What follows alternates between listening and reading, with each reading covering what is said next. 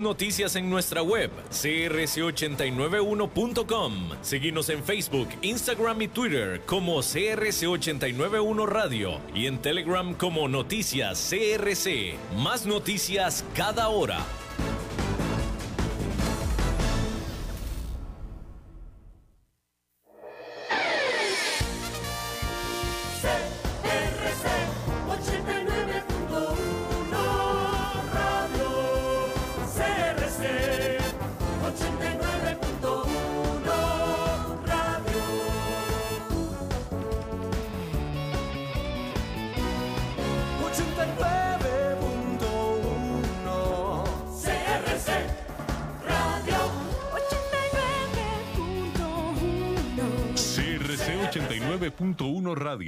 Cadena Radial Costarricense no se hacen responsables por las opiniones emitidas en este programa.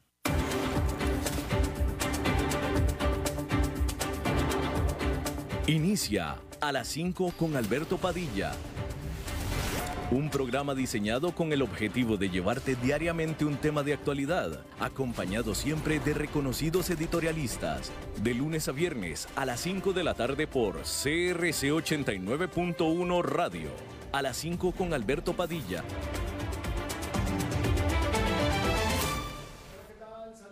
bienvenidos a esta emisión de A las 5 con su servidor Alberto Padilla. Muchísimas gracias por estarnos acompañando en este final de semana en esta tarde de viernes.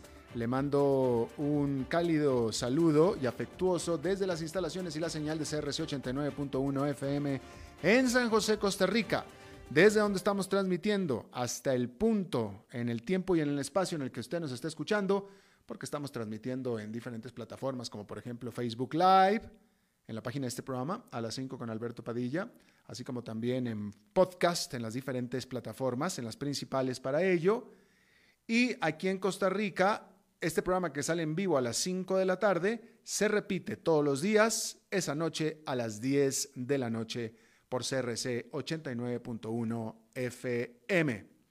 Me acompañan en este programa las dos personas a las que más mal le caigo. Las dos me quieren ver fuera de este programa desde hace mucho tiempo, pero yo soy muy necio y muy terco y me sé agarrar bien con las uñas para evitar que me arranquen de aquí. Se trata del señor David Guerrero a cargo de los controles, el maestro limpio, y lo acompaña su compañera de fórmula en esta contienda en contra mía, la señora Lisbeth Ulet a cargo de la producción general de este programa.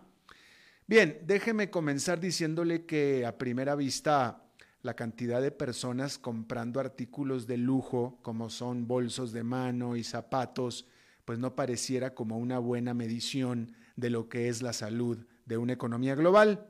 Sin embargo, las sólidas ganancias que registró la gigante de lujo LVMH, LVMH, que posee marcas como Louis Vuitton, Fendi y Dior, son un buen indicador de que los consumidores se sienten cada vez más tranquilos y gastan buena plata en artículos para presumir.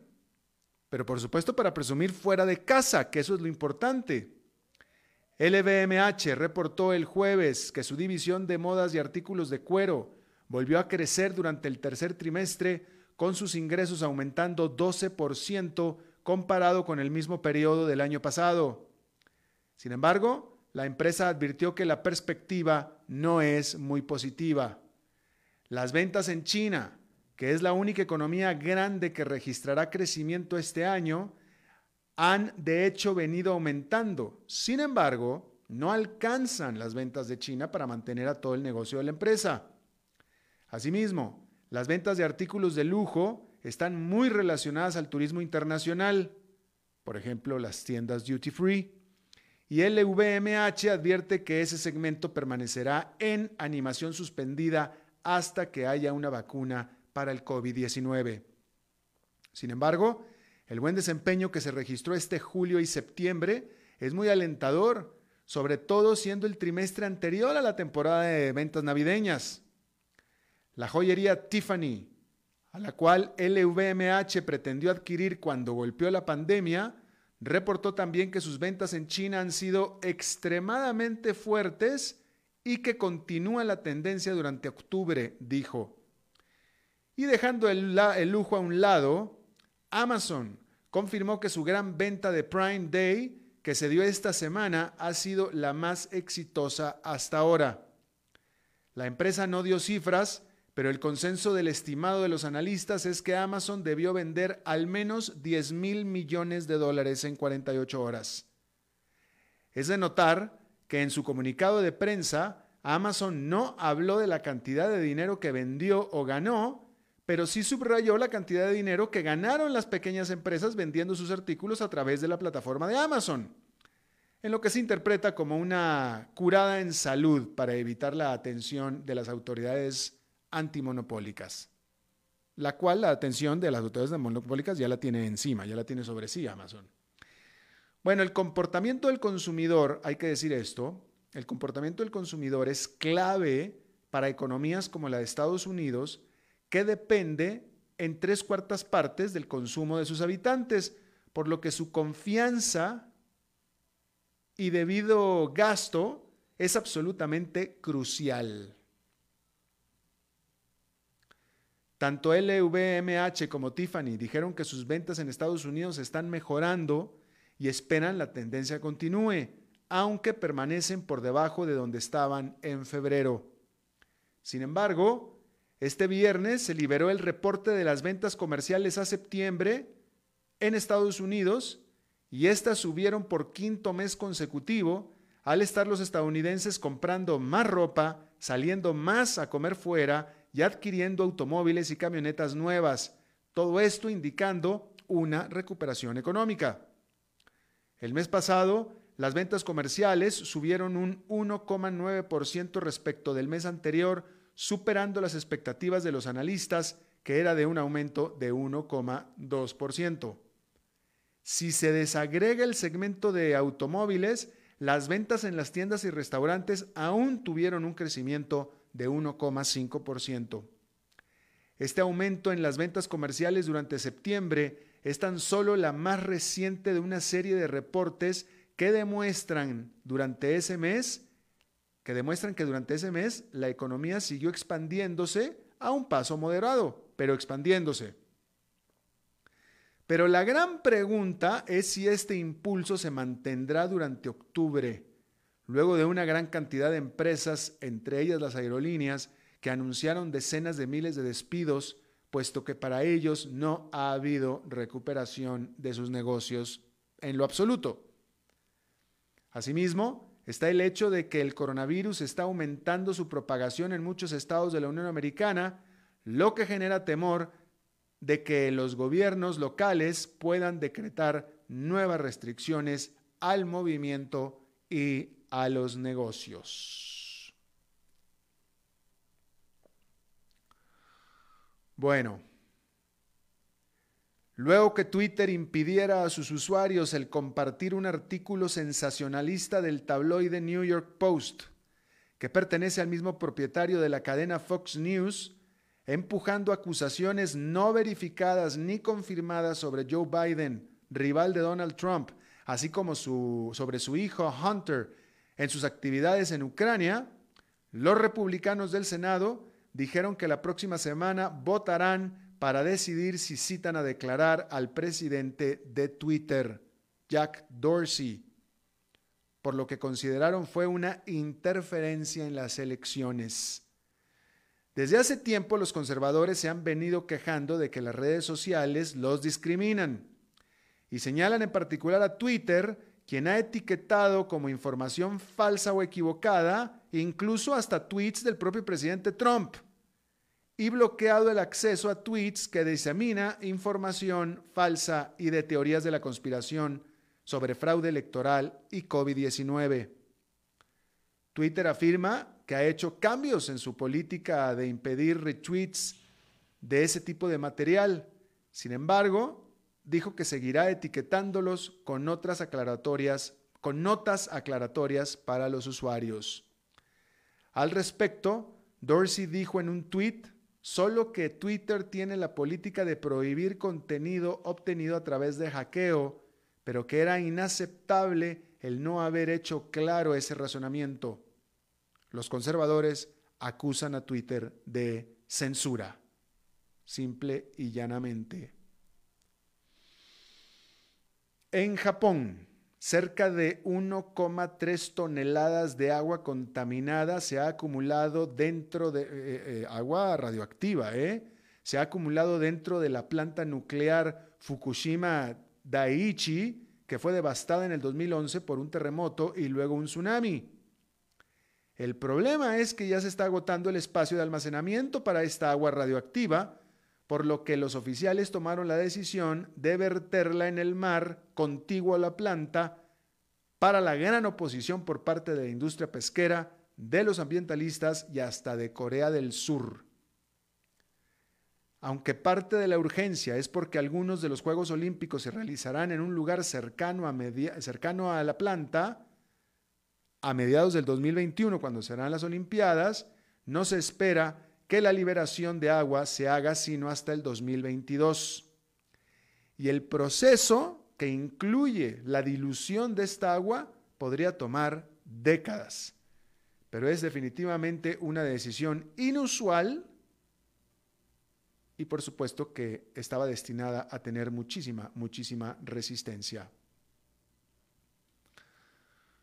Este domingo, los bolivianos acuden a las urnas con la esperanza de terminar los disturbios sociales que ya llevan un año.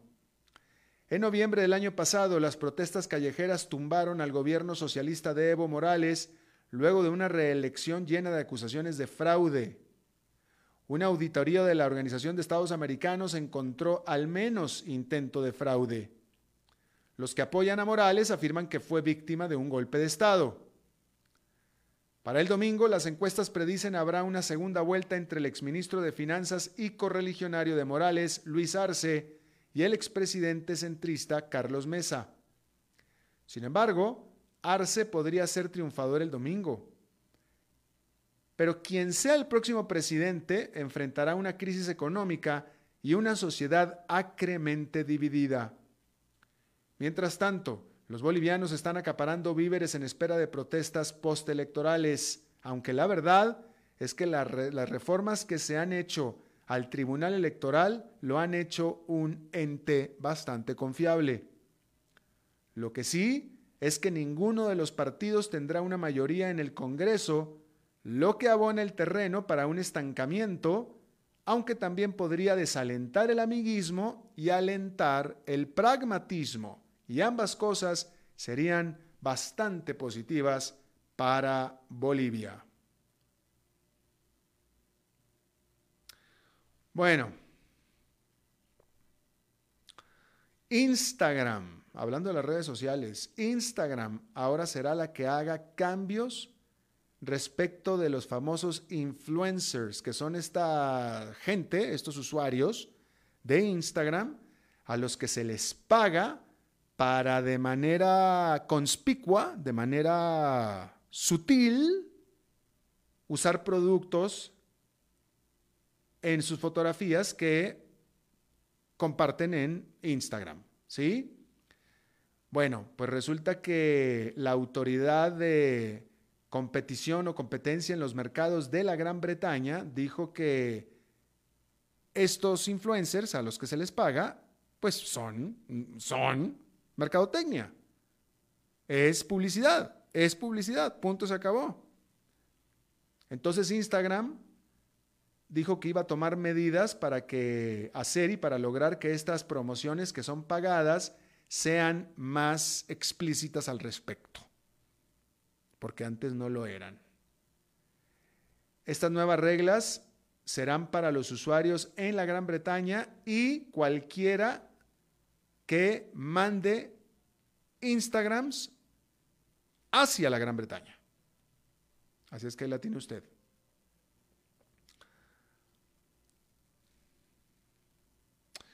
Bueno, la empresa gigante Liberty Steel, la acerera Liberty Steel, reveló que hizo una oferta para comprarle su división de acero a la gigante alemana ThyssenKrupp a este gigante conglomerado industrial alemán ThyssenKrupp, que entre otras cosas hace elevadores y escaleras eléctricas. Una eh, fusión de estas dos divisiones o de la división junto con la empresa eh, Liberty Steel juntaría a la que son a la segunda y cuarta empresas de metalurgia más grandes de Alemania, bueno, mejor dicho, de toda Europa. Sin embargo, por supuesto que los sindicatos están temiendo que esto vaya a reducir los empleos y están cabildeando en contra de este acuerdo. Ellos quieren que los sindicatos, que el gobierno alemán en, su lugar tome una participación en estas empresas. Eso es lo que están queriendo los sindicatos. Bueno, hay que decir que un estudio bastante importante encontró que el famoso remdesivir, remdesivir es inefectivo para curar o para combatir el COVID-19. Y es que Estados Unidos había autorizado este, que es un antiviral, para uso en caso de emergencia para tratarlo eh, sobre infecciones activas.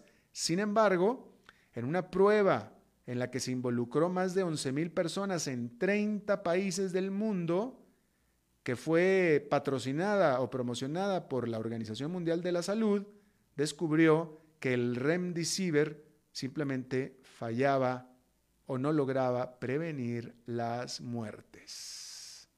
Ahí lo tiene usted.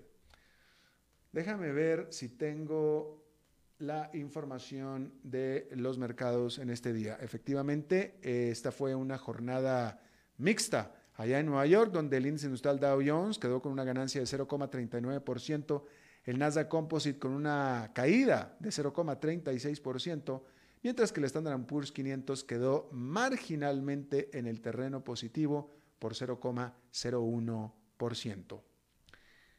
Eh, vamos a hacer una pausa y regresamos con la entrevista de hoy.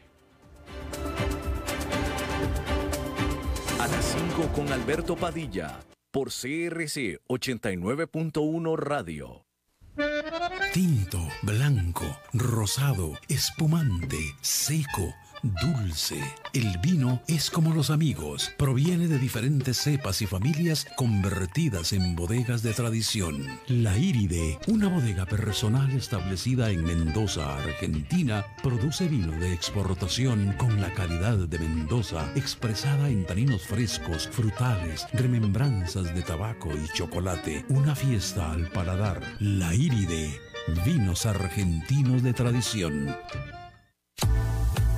Desde Maipú, Mendoza, la tierra del olivo nos llega aceite de oliva Laur. Su delicada y elegante textura, así como su afrutado aroma vegetal, lo convierten en un aceite especial para paladares exigentes. Disponible en tres variedades: Laur Cruz de Piedra, Laur Aceite de Oliva Extra Virgen y Laur Gran Mendoza Aceite de Oliva Extra Virgen. Lo mejor de tres zonas en una sola botella. Galardonado con el Gran Prestige Gold en el Terra Olivo 2018. Aceites de oliva Laur no pueden faltar en tu mesa.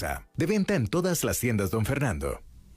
Evitar el contagio. Ya sabes cómo hacerlo. El reto está en no dejar de hacerlo. Seguite lavando las manos frecuentemente con agua y jabón. No te toques la cara sin haberte lavado las manos primero. Tapate la nariz y la boca con el antebrazo antes de toser o estornudar. Mantenete a una distancia física de 2 metros y no debes olvidar llevar puesta siempre la mascarilla como barrera de protección. Si respetas las reglas, evitas el contagio. Sigamos cuidándonos. Esto es un problema de todos que resolvemos cada uno. Un mensaje de la Cámara Nacional de Radiodifusión y esta emisora.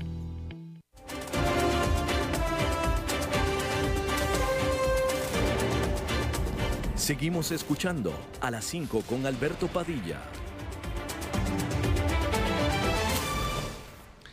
Gracias por estar con nosotros. Bueno, eh, este tema parecerá que es local o doméstico de Costa Rica, pero en realidad no lo es. No lo es para nada.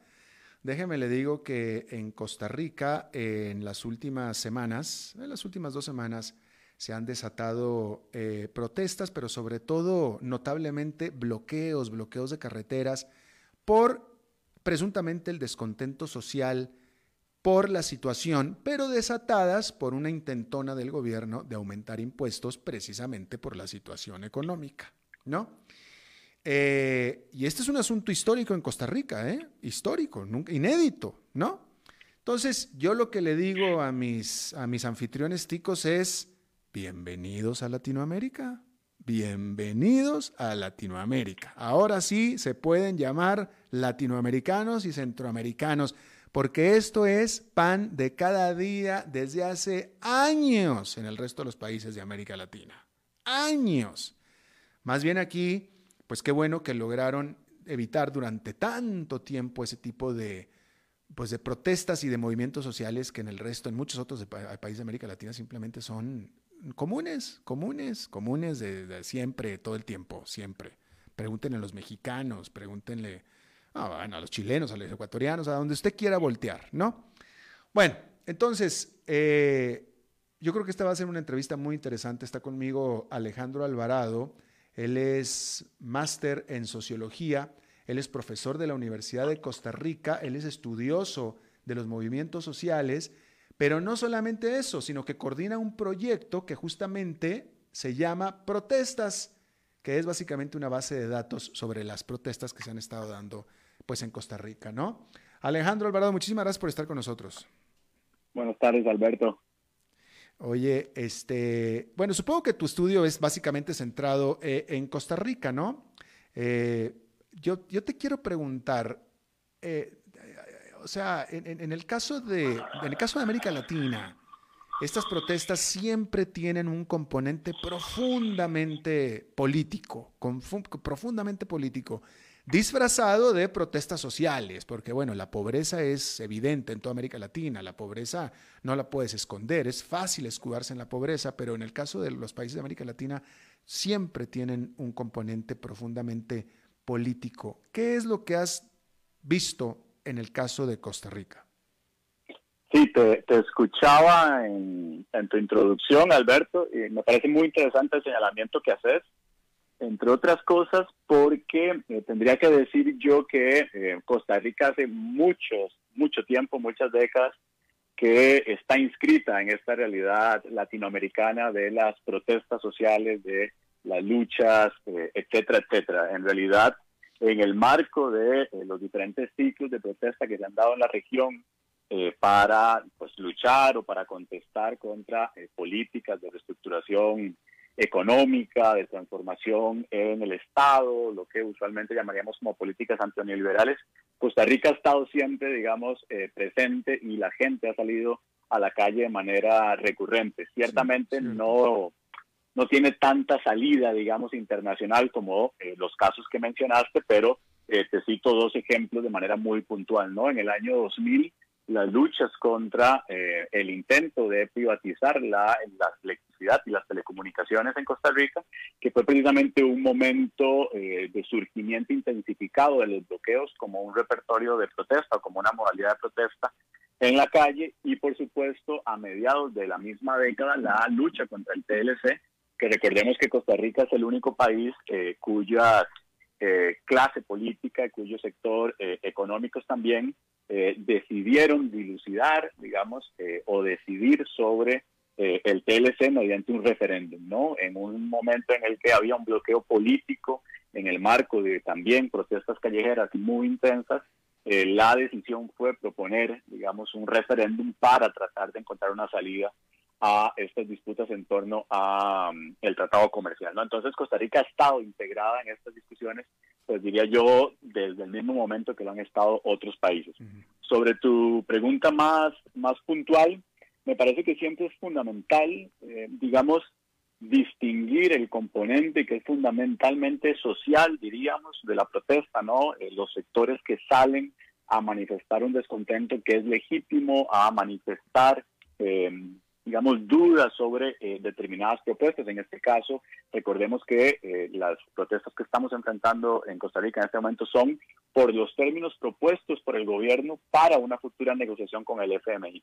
No hemos llegado ni siquiera a un escenario de negociación con el FMI, lo que quiere decir que también eh, tendríamos pendiente las condiciones que definiría el FMI ¿no? para esta negociación pero como te decía, hay que diferenciar ese componente social de, digamos, la instrumentación política o la politización que se puede hacer de las manifestaciones por otros sectores.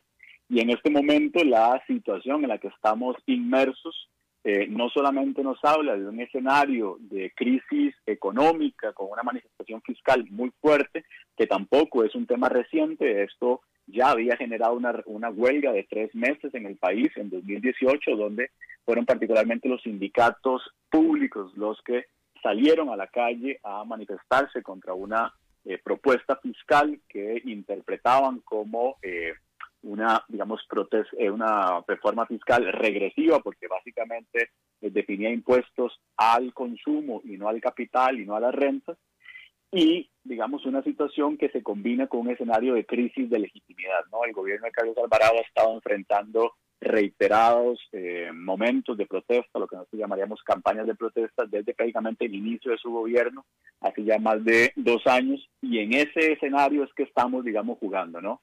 En una situación en la que los otros actores político-institucionales, las otras mediaciones político-institucionales que incluirían, digamos, a los sindicatos, a las cámaras empresariales, a los partidos, tampoco, digamos, cuentan con suficiente legitimidad de cara a la opinión pública y pues eso ha generado también el surgimiento de otras figuras y de otros liderazgos que, digamos, pues no figuraban en el escenario político más inmediato en el país, ¿no? Claro.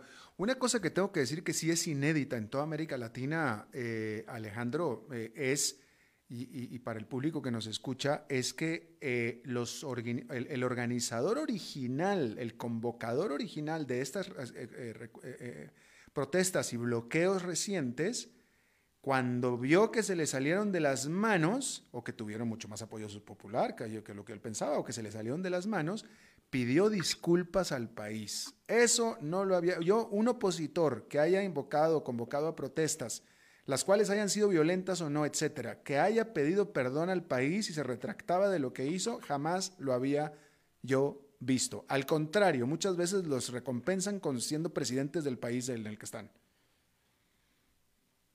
Sí, bueno, no, no, sé si, si, me estás preguntando alguna cuestión en puntual sobre esto. Me parece que en eh, eh, efecto hay un, un, hecho particular que es bastante interesante y es este cambio, digamos, o este giro en eh, esta, esta figura en particular, José Miguel Corrales, sobre lo que estaba sucediendo. También habría que eh, indicar, ¿no, eh, Alberto?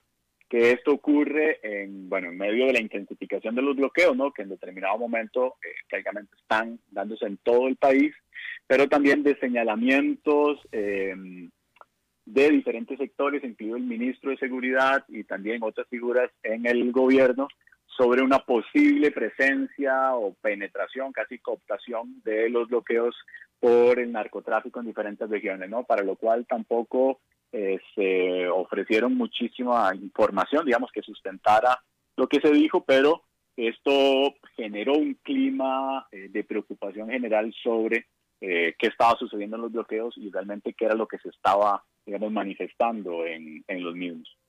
Claro.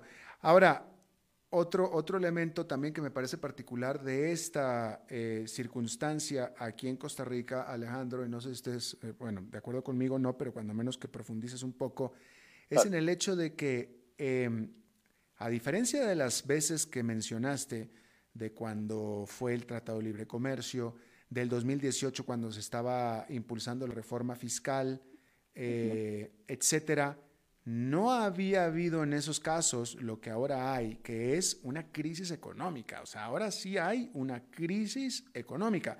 Claro, el reclamo es el mismo, es no me, no, me quites más, no me, no, me, no me quites, no me afectes, pero la circunstancia es muy particular. Sí, sí, e, en efecto, eh, como te mencionaba, estamos en un momento, digamos, de encrucijada societal, si se quiere, ¿no? Porque eh, hay un escenario de múltiples crisis, ¿no? no solamente lo que mencionaba, la crisis económica y particularmente la situación fiscal de Costa Rica, que habría que decirlo es una situación que tiene décadas sin solucionarse, ¿no? Eh, ha pasado gobierno tras gobierno y en todos los casos han habido dificultades políticas, sobre todo entre los operadores políticos, eh, para poder consolidar una propuesta fiscal que eh, balancee, digamos, la situación en el país, pero también tenemos esta otra cara de un momento de crisis de legitimidad, ¿no? Yo, yo no sé si una crisis política ya, porque eso incorporaría creo que otros elementos, pero sí de crisis de legitimidad de este gobierno en particular, y eso ha hecho que eh, las eh, condiciones sociales y políticas tiendan hacia acentuarse más, ¿no? las posturas de los sectores, las, digamos, eh, contraposiciones entre los diferentes actores, pues nos tienen sí en una situación que en este momento no es muy claro el panorama, ¿no? Sobre lo que pasará. hay intentos de diálogo propuestos por el gobierno, hay intentos de diálogo propuestos por, digamos, otros sectores como las cámaras empresariales, los mismos sectores que estaban en las manifestaciones, en los bloqueos, pero lo que sí eh, se coincide en términos generales por los diferentes analistas, digamos, ya no solo eh, políticos, sino también económicos, etcétera, es que eh, la, la, situación económica acentuada por la pandemia, no es, digamos, consecuencia de la pandemia, pero sí es acentuada por la pandemia, requiere de medidas urgentes. Y esas medidas urgentes, eh, la discusión es, bueno, ¿por qué rumbo? ¿no? Si por el rumbo de los ingresos o por el rumbo de los gastos, cómo balancear, digamos, estos dos eh, componentes y en función de esa discusión es que se han posicionado la mayoría de los sectores, ¿no? Los que lo que quieren es fundamentalmente que se recorte el gasto, pero que no eh, se, digamos, definan más impuestos y los que plantean lo contrario, ¿no? Entonces, en ese estira y encoge, digamos, es que estamos eh, en este momento. Claro. Otra particularidad que yo noto, Alejandro, y a ver si tú lo corroboras, es que, eh, bueno, primero que nada, Costa Rica es la democracia más eh, antigua de América Latina, pero en todos los países de América Latina donde hay protestas, casi todas, ¿no? Eh, lo primero que piden es la renuncia del presidente. Aquí no se da eso, no me parece que se dé eso. Aquí piden demandas concretas, pero no, no, no se meten con el, puesto presidencial. Bueno, fíjate, Alberto, que esto es un elemento que, bueno, no diría yo que es totalmente o que es particularmente de esta coyuntura, porque me faltaría información para poder confirmarlo, pero sí ha habido, precisamente por los sectores de rescate nacional, eh, sobre todo en el planteamiento original, una solicitud para que se apruebe un, digamos, el formato de referéndum para decidir si se, eh, digamos, retira el mandato presidencial o no. Es decir, han habido cuestionamientos en ese sentido que no han cuajado mucho porque en términos generales, y por eso te decía que lo de crisis política requeriría eh, otros elementos para elaborarlo, eh, Costa Rica sigue manteniendo unos índices de apoyo a la democracia entre los más altos de la región. ¿No? Si bien hay una situación de eh, señalamiento y de cuestionamiento sobre los diferentes gobiernos, en general la gente sigue creyendo en la democracia como el mejor régimen político posible. ¿no? Esto lo, lo constatan ediciones como Latino Barómetro y otras, y eso ha permitido hasta cierto punto que la situación no llegue a un punto de crispación como si, digamos, eh, nos hemos encontrado más recientemente en países como en Ecuador, por supuesto, lo ocurrido en Chile y en otros países de la región donde eh, el régimen político, digamos, como un todo, está siendo cuestionado, está siendo impugnado por diferentes sectores, ¿no? Eh, también han habido otros sectores que han estado tratando de impulsar una constituyente en el país, pero sí te dirías que siguen siendo posturas, digamos, eh, marginales en relación con los debates principales. La demanda central en este momento, eh, que en realidad no sería una sola demanda, pero la, la que más eh, ha destacado con las protestas que iniciaron el 30 de septiembre, eh, gira en torno a retirar la negociación con el FMI, ¿no? que el gobierno lo que hace es eh, retirarla, pero diciendo que es un retiro temporal, ¿no? que la propuesta sigue su curso, o mejor dicho, que la negociación sigue su curso, pero que los términos que ellos propusieron para ir a negociar con el fondo no encontraron, digamos, asidero político ni asidero social y por eso preferían retirar la propuesta en los términos que lo habían, que lo habían hecho. Claro. Ahora, otra, eh, Alejandro, a ver si tú también lo ves, otra particularidad, simplemente porque Costa Rica es un país particular en el sentido de que Costa Rica es un país de ingreso medio. Eh, para América Latina es un país rico, para América Latina. Eh, los que protestan, los que hacen los bloqueos, los generadores de, de, lo, de, de, esta, vaya, los que están ahí en las protestas, son gente, todas, es gente que está defendiendo sus ingresos, no es gente sin trabajo, no es gente pobre, todos son gente con ingresos que están defendiendo su manera de vivir, sus privilegios. Eh, eso merecería una buena cantidad también de matices, Alberto, en primer lugar porque en efecto Costa Rica es un país de renta media, eh, pero es un país con una desigualdad muy alta. El índice de Gini en este momento está en el 0.51 y según el Banco Mundial, por ejemplo, Costa Rica está entre los 10 países más desiguales, no de la región, sino de todo el mundo, ¿no? Eh, con una, además, una situación de pobreza eh, estructural, una pobreza histórica eh, cerca de 20%, que para una población de 5 millones de personas como la de Costa Rica significa un millón de personas en situación de pobreza y más o menos un 5% de personas en situación de pobreza extrema. Y los datos más recientes de nuestro Instituto de Estadísticas que se publicaron justo ayer eh, muestran un incremento por encima de los 5 puntos porcentuales en el indicador de pobreza y de hasta dos puntos porcentuales más o menos en el indicador de pobreza extrema. ¿Qué quiere decir esto? Que Costa Rica es un país cuya políticas de redistribución de los de los ingresos, ¿no? de los recursos, eh, se ha concentrado durante las últimas décadas en muchas políticas de focalización orientadas hacia sectores específicos de eh, la población, mientras la desigualdad ha seguido creciendo. ¿Qué implica esto? Bueno, implica que cada día la brecha está más marcada entre los sectores de altos ingresos y los sectores que están muy conectados con la economía nacional y también con economía regional, en estos casos global, y los sectores que no lo están. Y en estas manifestaciones, en realidad, también ha habido una clara expresión de un descontento que tiene un carácter territorial. Sí, eh, un elemento que sería diferente de estas protestas eh, que iniciaron en septiembre es que en su mayoría se han concentrado en las regiones costeras y rurales. Costa Rica es un país donde las protestas confluyen mucho en la capital, como en la mayoría de países, porque bueno, ya sabemos la concentración política y económica de las capitales, pero en este caso eh, las protestas han tenido un foco de concentración sobre todo en las regiones de costa y en las regiones rurales, donde el impacto de la pandemia, donde eh, los efectos también de las políticas económicas de las últimas décadas se ha sentido más fuerte, ¿no? Entonces, em, hay un componente de personas que no es menor, que no es despreciable, que en realidad sí están expresando los efectos, ya te digo, no solo de la pandemia y de las consecuencias económicas de la pandemia, sino también de las últimas décadas y de las políticas que eh, cuando han conseguido generar, eh, digamos, beneficios para el país, se han concentrado sobre todo en las regiones centrales, ¿no?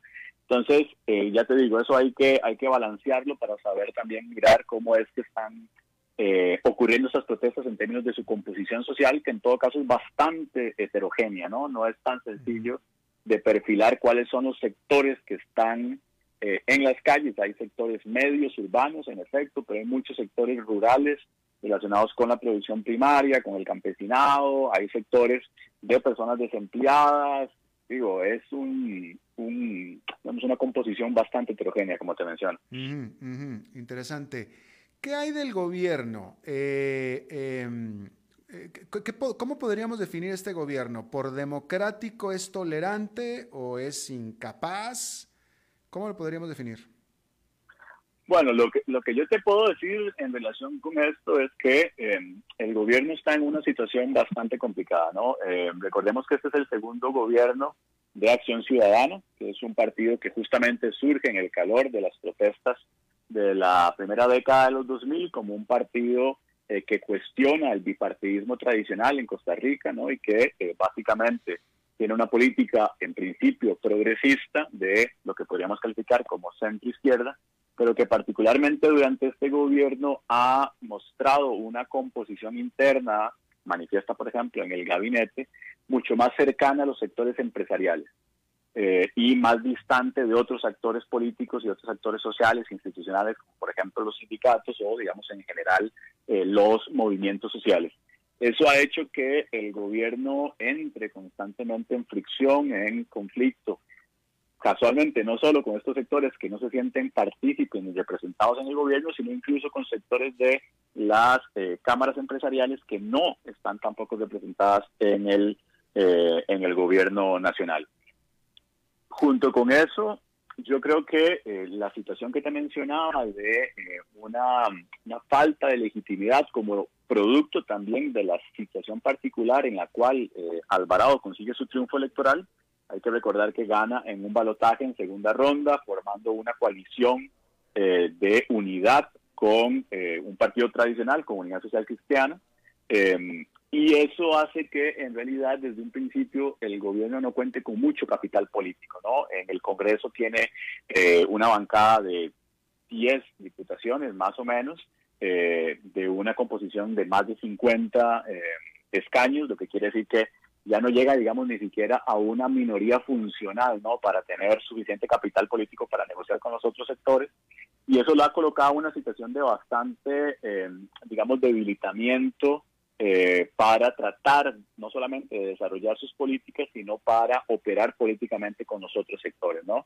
Eh, y sumamos una, eh, un Congreso multipartidista, pero fracturado y fragmentado en muchos partidos, en muchas representaciones, con agendas bastante en conflicto. Entonces, el gobierno tiene un margen de acción política muy reducido, y también habría que decir que decisiones puntuales que se han tomado, eh, por ejemplo, el timing para eh, proponer el diálogo, para leer qué es lo que está sucediendo, etcétera, no ha sido el idóneo y eso, pues bueno, se tradujo recientemente, tan reciente como ayer, en que eh, prácticamente la mayoría de los sectores que habían sido llamados a la mesa de diálogo que iniciaba este sábado decidieron no asistir a la mesa de diálogo y continuar en una mesa eh, que ellos habían organizado, digamos, por eh, motu propio, ¿no? Por cuenta propia.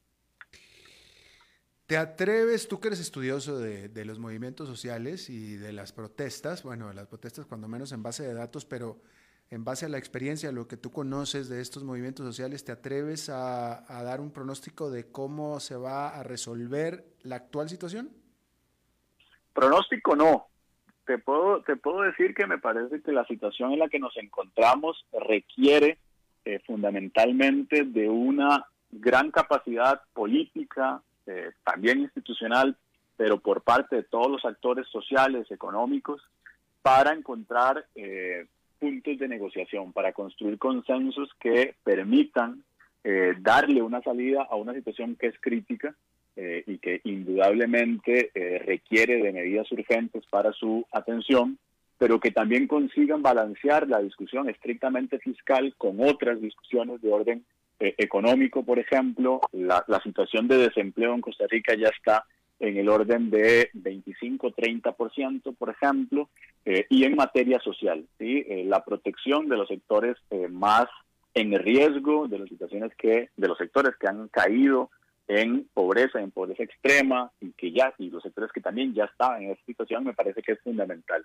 Y para eso se requiere eh, construir un pacto, se requieren consensos entre los diferentes sectores, bajo un entendido que me parece fundamental, Alberto, en este momento, y es que ningún actor político, eh, ningún sector en particular cuenta por sí mismo con la suficiente legitimidad como para, digamos, imponer su agenda ni la cuenta el gobierno, ni la cuenta tampoco los eh, empresarios o las cámaras empresariales, ni tampoco el sector de personas que están en la calle, ¿no? Porque sobre estos también se han dirigido eh, cuestionamientos importantes. Y en ese sentido me parece que lo más urgente, en efecto, es encontrar los canales, no solamente para dialogar, que es lo que se ha reiterado mucho, sino también para construir eh, esos consensos, para construir esos acuerdos que pues permitan que el país encuentre una salida a la, a la situación tan crítica a la que se encuentra. Bueno, pues entonces, o sea, ok, eh, eh, eh, interesante el planteamiento, pero evidentemente no pareciera que existiera esa, ese, ese liderazgo, por lo tanto, entonces, vaya, no habrá pronóstico, pero el que hubiera no parece que vaya a ser positivo, optimista. Pues eso entra en el, en el, en el espectro, digamos, de, la, de las consideraciones más personales. Yo lo que te digo justamente es que eh, en una situación como la que nos encontramos, con esta crisis de legitimidad que te mencionaba, la salida no puede esperarse em, como resultado solamente de lo que el gobierno proponga. Los diferentes actores y los diferentes sectores tendrán también que em, ser copartícipes de la resolución y me parece que eh, la situación no está totalmente cerrada, ¿no? O sea, hay posibilidades de construir diálogos, eh, hay posibilidades de que eh, se lleguen a acuerdos que en este momento, digamos, si uno se pusiera en una situación o una lectura más pesimista, parecen distantes, pero que en última instancia espero y esperaríamos, digamos, que se consigan, ¿no? Construir esos, esos acuerdos en, en el tiempo, pues, cercano, ¿no? Alejandro Alvarado, maestro en sociología, profesor de la Universidad de Costa Rica, estudioso de los movimientos sociales y las protestas. Te agradezco muchísimo que te hayas tomado el tiempo de charlar con nosotros, muy interesante. Gracias, Alberto. Que estén bien. Buenas tardes. Buenas tardes. Vamos a hacer una pausa y regresamos con Humberto Saldívar. A las 5 con Alberto Padilla, por CRC 89.1 Radio. Tinto, blanco, rosado, espumante, seco dulce. El vino es como los amigos, proviene de diferentes cepas y familias convertidas en bodegas de tradición. La Iride, una bodega personal establecida en Mendoza, Argentina, produce vino de exportación con la calidad de Mendoza, expresada en taninos frescos, frutales, remembranzas de tabaco y chocolate. Una fiesta al paladar. La Iride, vinos argentinos de tradición. Desde Maipú, Mendoza, la tierra del olivo nos llega aceite de oliva Laur. Su delicada y elegante textura, así como su afrutado aroma vegetal, lo convierten en un aceite especial para paladares exigentes. Disponible en tres variedades: Laur Cruz de Piedra, Laur Aceite de Oliva Extra Virgen y Laur Gran Mendoza Aceite de Oliva Extra Virgen. Lo mejor de tres zonas en una sola botella. Galardonado con el Gran Prestige Gold en el Terra Olivo 2018. Aceites de oliva Laur no pueden faltar en tu mesa. De venta en todas las tiendas, don Fernando.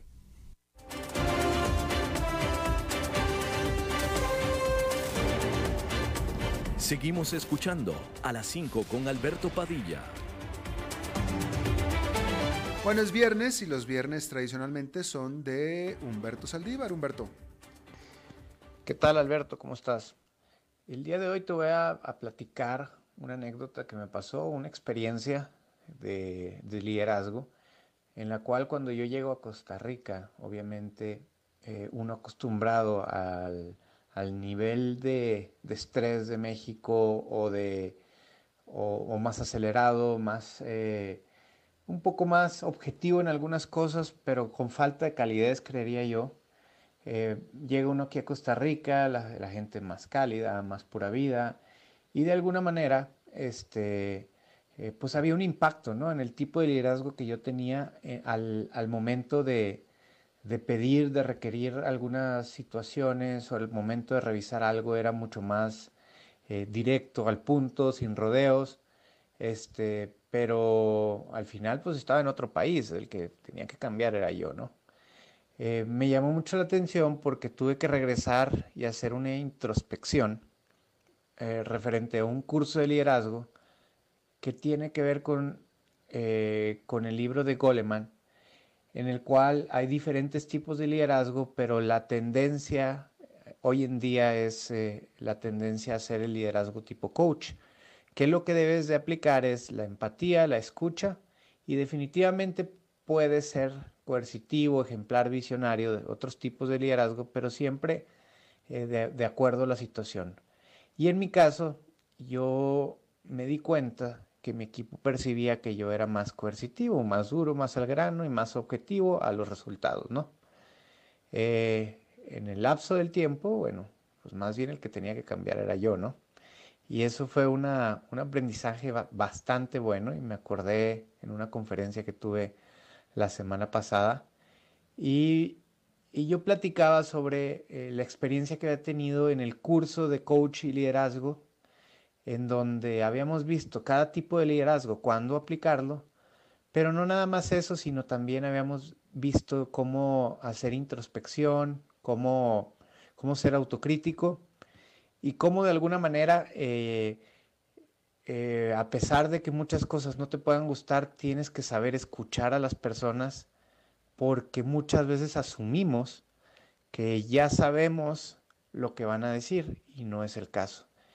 Y de alguna manera esto requiere también humildad, que, que al final eh, una de las palabras que más me quedó grabada en esta última conferencia es que entre más creces, más humilde eres. Esto quiere decir, bueno, que, que, efectivamente me sirvió aquel curso, que les recomiendo que, que tomen un curso de liderazgo, eh, en el cual inclusive me acuerdo que hasta nos enseñaron a meditar, en el cual eh, no nada más se, trata de números, sino se trata de personas, y en el cual eh, cuando tú introspeccionas y logras cambiar, te das cuenta que hasta tú mismo puedes llegar a crecer como persona y como líder dentro de las empresas. En algún momento me acuerdo que me dijiste que que a lo mejor en América Latina eh, era complicado. Pero no, fíjate que, que no es así. O sea, una cosa es ser objetivo y otra cosa es no ser empático. Una cosa es ser coercitivo y a lo mejor a veces un poco arrogante. Y otra cosa es ser objetivo, ser empático, pero dejar las cosas claras, ¿no? Y al final trabajar en equipo. Bueno, Alberto, te doy las gracias y nos vemos la próxima semana. Bueno, interesante. Muchísimas gracias, eh, Humberto Saldívar, como cada viernes, por tu intervención. Bueno, pues muchas gracias por habernos acompañado. Ahora es el inicio oficial del fin de semana, en este momento, cuando se acabe este programa. Gracias por acompañarnos durante toda esta semana. Espero que tenga un muy buen fin de semana. En Costa Rica se levantan cada vez más las restricciones, felizmente, así es que disfrútelo cuidándose, y esto es un mensaje para todos, sigan disfrutando cuidándose. Eh, hoy me enteré de una amiga más en México y que me consta que tomaba absolutamente todas las precauciones en cuanto a la cubrebocas y gel, etcétera, etcétera, etcétera. Bueno, pues ya cayó enferma de COVID-19 y dice que no sabe ni cómo, no tiene ni idea de cómo. Y bueno, pues así es que eh, hay que cuidarnos, diviértanse, pero cuidándose. ¿Ok? Entonces nos reencontramos el lunes. Que la pasen muy bien.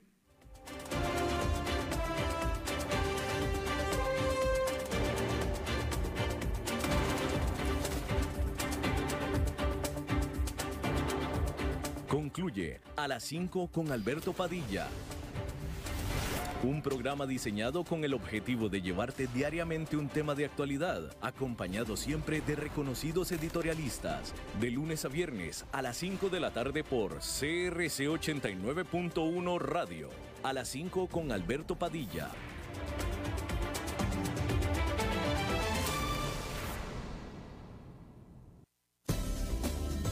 Somos UTN. Programa radiofónico oficial de la Universidad Técnica Nacional. El programa tiene varias secciones donde se da a conocer a la comunidad universitaria y nacional los principales acontecimientos, logros y proyectos de todas las sedes universitarias en el país. Y recuerden que juntos somos UTN. Los sábados de 1 a 2 de la tarde, aquí en CRC 89.1 Radio. Somos UTN.